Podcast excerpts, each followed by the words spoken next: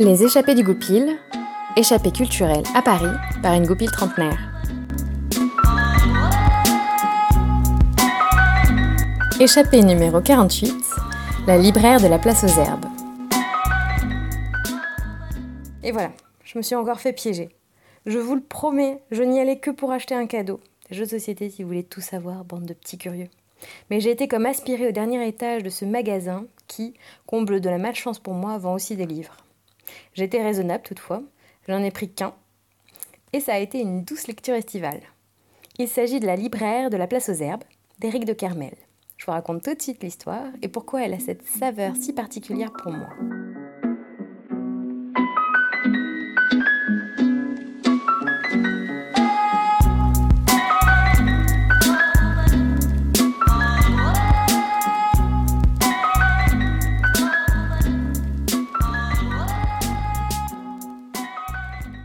Nathalie décide avec son mari de quitter la région parisienne pour aller s'installer dans le sud, dans le charmant petit village d'Uzès. Oui, mais voilà, les enfants sont grands, son mari est amené à voyager pour son travail, et elle a quitté son poste de prof de lettres. Alors Nathalie s'ennuie. Jusqu'au jour où elle découvre que la librairie sur la place du marché du village est à vendre. Ni une ni deux, elle l'achète et devient donc la libraire de la place aux herbes. Avec ce nouveau métier, elle va croiser de nombreux personnages, avec leurs histoires, leurs fardeaux, mais aussi leurs espoirs. Tous sont en quête d'un livre, et Nathalie va leur souffler quelques titres déclencheurs de nombreux événements dans la vie de ses clients. C'est exactement ça, être libraire. Et vous allez le voir, les livres, les mots sont magiques. Et le libraire est le marabout qui va vous donner le bon filtre selon votre cas.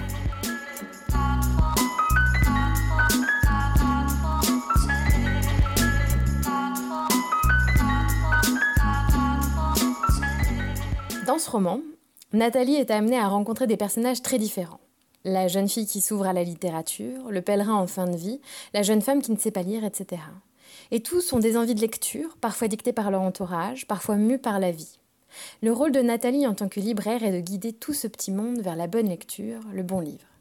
Et comme elle dit, toute mon histoire, de lectrice comme de libraire, me permet d'attester que les livres soignent plus en profondeur que des antidépresseurs. Ce sont eux qui peuvent réveiller le désir de vie. Ils produisent des déplacements intérieurs qui peuvent ensuite provoquer des mises en mouvement. Comme il est intime le rapport entre un lecteur et un livre. Le temps de sa lecture, chacun est totalement libre de faire vibrer les mots parcourus et de laisser son imagination vagabonder. Libre de s'arrêter sur un mot, de traîner sur une phrase, voire de s'y endormir. Certains mots ont la douceur d'un oreiller en plume, d'autres ont la rusticité de la terre. Je suis d'accord avec cette jolie citation. Je pense que les livres ont le pouvoir de faire bouger les choses. Qui n'a jamais eu une épiphanie après la lecture d'un livre? Un bouleversement tel qu'il y aura un avant et un après. Si ce n'est pas le cas, alors c'est que vous n'avez pas encore eu la chance de tomber sur le bon livre et surtout le bon libraire pour vous le conseiller. Je déplore d'ailleurs les grandes surfaces, librairies où les vendeurs ne connaissent plus vraiment ce qu'il y a dans leur rayon et vous vendent un livre comme ils pourraient vous vendre une salade. Si c'est juste pour vous indiquer un classement dans un rayonnage, la valeur ajoutée est quand même très limitée. Que dire alors des algorithmes d'un site en ligne? On le voit dans ce roman, ce n'est pas parce que vous avez lu tel livre que la suite logique est de lire un livre du même genre, acheté par des gens qui ont aussi acheté votre livre. Non, il y a une évolution propre au lecteur, une maturation. Parfois, oui, il faudra lire 20 titres de fantaisie avant de passer à un autre genre. Mais parfois, un bon livre devrait vous emmener vers une autre lecture hors des sentiers battus.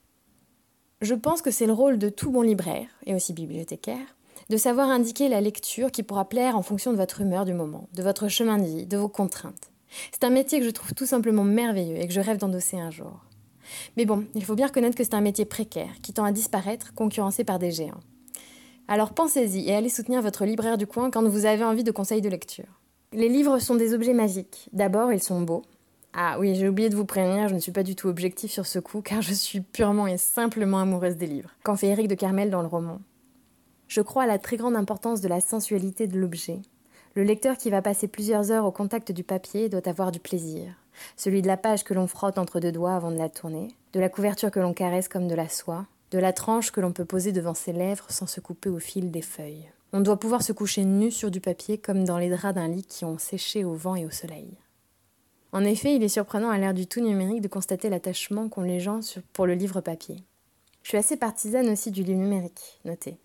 En effet, c'est très pratique quand on doit partir en vacances. Il suffit de glisser une liseuse dans son sac et hop, on a des milliers de livres à portée de main.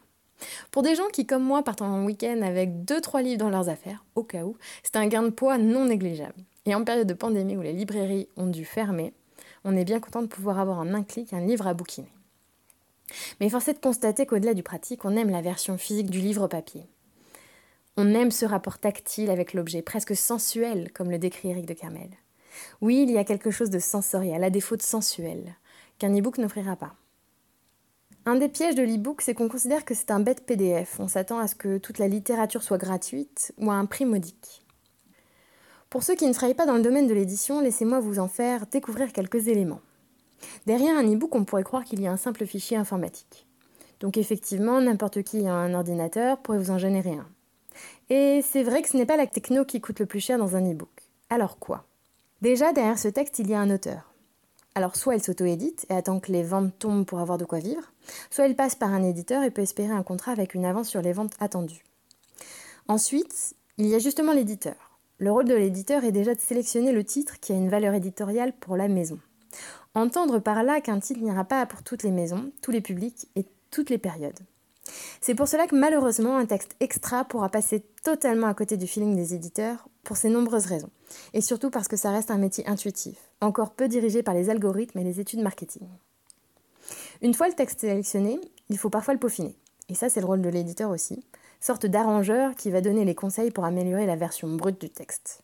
Une fois qu'on a extrait la quintessence du texte, il faut le mettre en forme, avant en voix ou en impression, ou en numérisation. Vous pensez que la vie du livre s'arrête là? Pas du tout. Ensuite, pour faire connaître votre livre et le faire sortir du lot, il faudra des commerciaux pour le recommander aux libraires. Mais vous allez me dire, oui, mais en numérique, ça part directement dans les plateformes, pas besoin de commerciaux.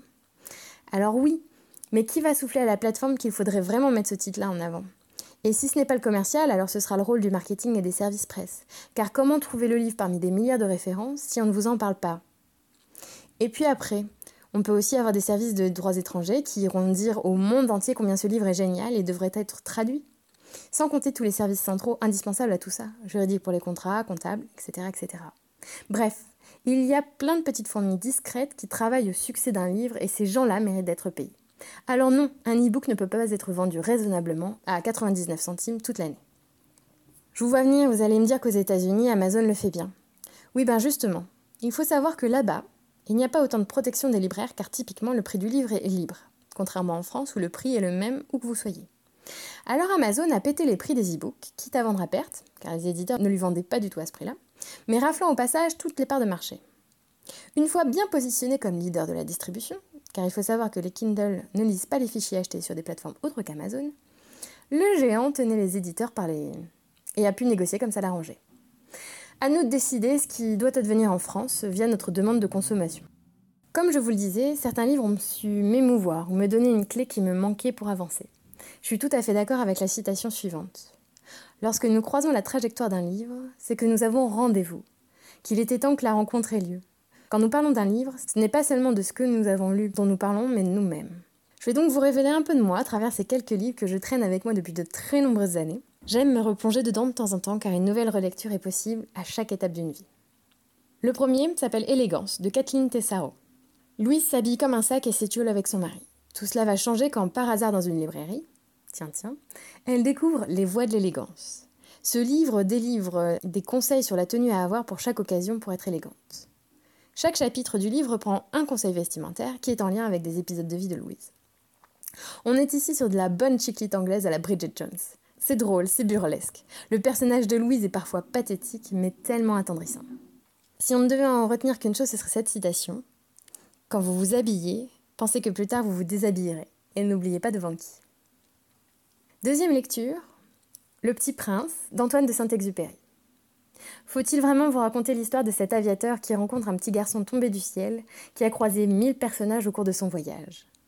Ce roman est d'une poésie et sous couvert d'un conte pour enfants nous partage des pépites de philosophie. La phrase à retenir On ne connaît que les choses que l'on apprivoise, dit le renard. Les hommes n'ont plus le temps de rien connaître. Ils achètent des choses toutes faites chez des marchands. Mais comme il n'existe point de marchands d'amis, les hommes n'ont plus d'amis. Si tu veux un ami, apprivoise-moi. Autre titre Conversation avec mon coiffeur de Tal Ben Sahar. Le narrateur, qui est aussi l'auteur, se rend régulièrement chez son coiffeur qui lui apporte une pépite de sagesse à chaque fois sur des sujets très divers de la vie courante. Chaque anecdote est l'occasion d'une belle leçon de vie, de courage, d'humanité ou de douceur. Le tout étayé par des études scientifiques qui viennent soutenir le propos. Par exemple, une des recommandations, ce serait Ce sont des lys blancs. Puisque pour le moment je ne peux pas aller en Thaïlande, je fais venir un bout de ce pays chez moi. Il n'est pas toujours nécessaire de voyager pour profiter des plus beaux endroits de la Terre, ceux où on va en vacances. Autre titre, L'échappée belle d'Anna Gavalda. Quatre frères et sœurs décident sur un coup de tête de s'enfuir et de grappiller le temps d'un week-end quelques grammes de douceur. Une des jolies citations, ce serait Ce que nous vivions là, et nous en étions conscients tous les quatre, c'était un peu de rab, un sursis, une parenthèse, un moment de grâce. Quelques heures volées aux autres. Autre titre, Alors voilà, de Baptiste Beaulieu.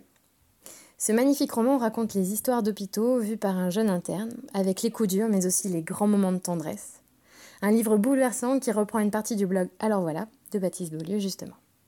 Pour vous donner un ordre d'idée et du ton de l'humour et de ce roman. Faute de financement, l'hôpital public est obligé de prostituer la santé des gens. Voilà pourquoi nous quémandons des sous. Pourquoi nous courons après la pépite d'or joueuse? Pour ça et pour le champagne, les cigares et la cocaïne. Je plaisante, on ne se drogue pas à l'hôpital. En revanche, qu'est-ce qu'on Enfin, laisse-moi te raconter les chemins de la vie de Rolray Boucaille. Euh, Demian a rendez-vous avec un psychiatre. À chaque rendez-vous, Rolray lui raconte une histoire ou une fable. À Demian et au lecteur d'en tirer les conclusions qu'il veut. Le conte est libre d'interprétation et selon le moment, on en tire différents apprentissages. Pour celui-ci, je vais vous raconter une des petites histoires euh, qui est présente dans le livre. Un jeune homme a l'impression de n'avoir aucune importance.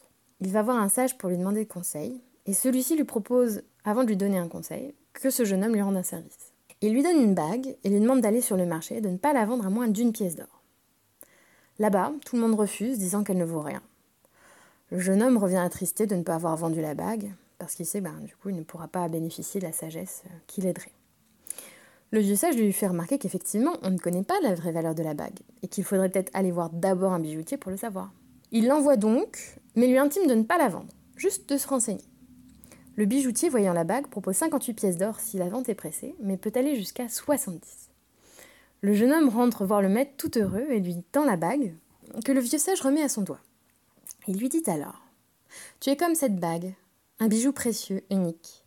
En tant que tel, seul peut estimer un véritable expert. Pourquoi exiger du premier venu qu'il découvre ta vraie valeur?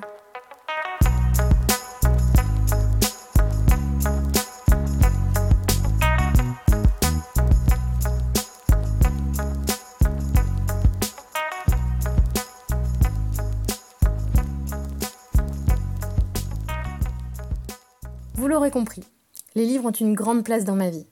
Je pense que tout le monde devrait se gaver d'histoires, de contes et d'aventures, quelle que soit la forme. Livres, e-books, cinéma, films, séries. Car il est bon de rêver et de nourrir son imaginaire. Les rendez-vous avec les livres sont autant d'occasions de grandir, d'apprendre, de mûrir, de s'amuser. Alors pourquoi s'en priver? Quant aux libraires, ce sont des passeurs d'histoire, euh, les détenteurs des clés et de la classification de leurs rayons qui les rendent indispensables à notre société. Alors courez voir le vôtre pour qu'il ou elle vous organise votre prochain rendez-vous littéraire.